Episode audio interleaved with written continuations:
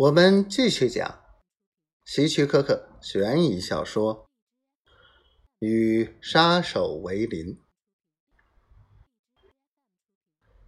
如果他承认这事是真的，一个男人面色沉重的说：“他必须立刻搬走。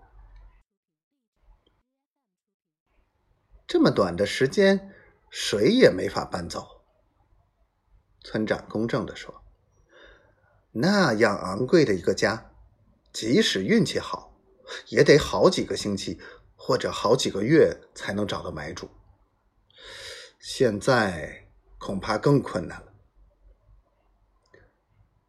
我来安排，洛克说：“我们来买那栋房子。我们今晚参加会议的人，大家来买，向银行贷款。”要我们掏口袋的差额就差不多了。我们可以把房子交给律师，等有了合适的买主再过户。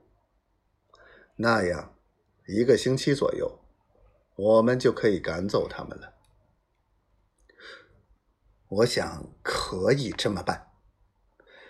村长让步说：“可是。”谁去跟他谈呢？当然是吉米去了。洛克说：“怎么样，吉米？你跟他比较熟悉，他也是你介绍给我们的，记得吗？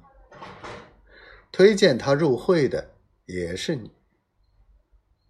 如果事情是真的，不会有人怪你。”如果他真的和黑社会有牵连，我们也会谅解。洛克话虽这么说，但语气里仍暗示该受责备的是吉米。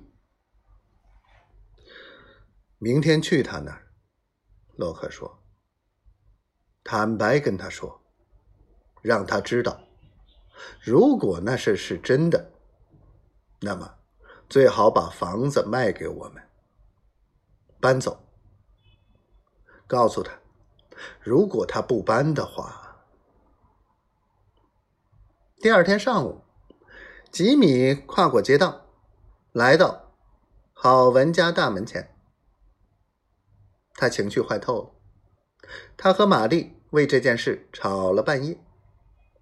开始时，吉米抱怨洛克。逼他去见郝文。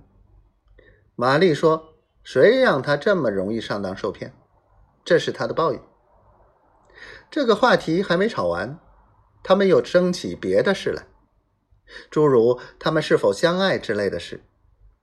最后，他们两人破口大骂，互相指责。